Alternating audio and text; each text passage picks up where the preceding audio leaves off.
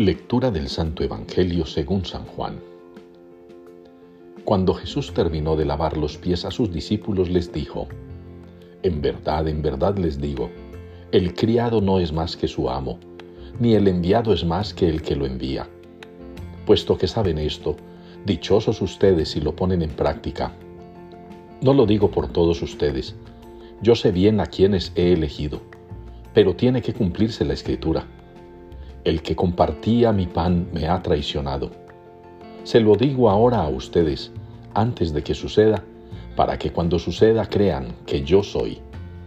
En verdad, en verdad les digo, el que recibe a quien yo envíe, me recibe a mí, y el que me recibe a mí, recibe al que me ha enviado.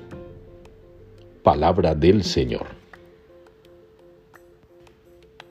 Cantaré eternamente tus misericordias, Señor. Con esta aclamación respondemos en la liturgia de hoy al Salmo 89. Una aclamación que debe salir constantemente de nuestros labios, debe brotar de nuestro corazón y de nuestra alma.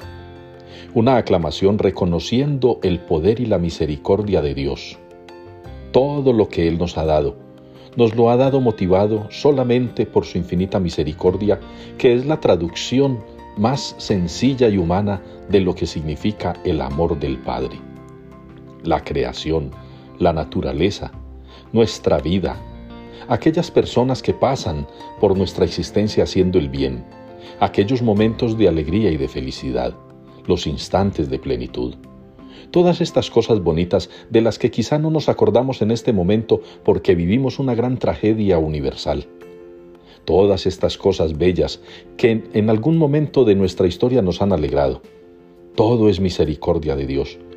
Incluso hoy, en medio del sufrimiento, de la tragedia, de la crisis, de la preocupación, en medio de la incertidumbre y del dolor, también el Señor tiene misericordia de nosotros, porque nos mantiene firmes, nos mantiene esperanzados, nos mantiene sólidos en Él.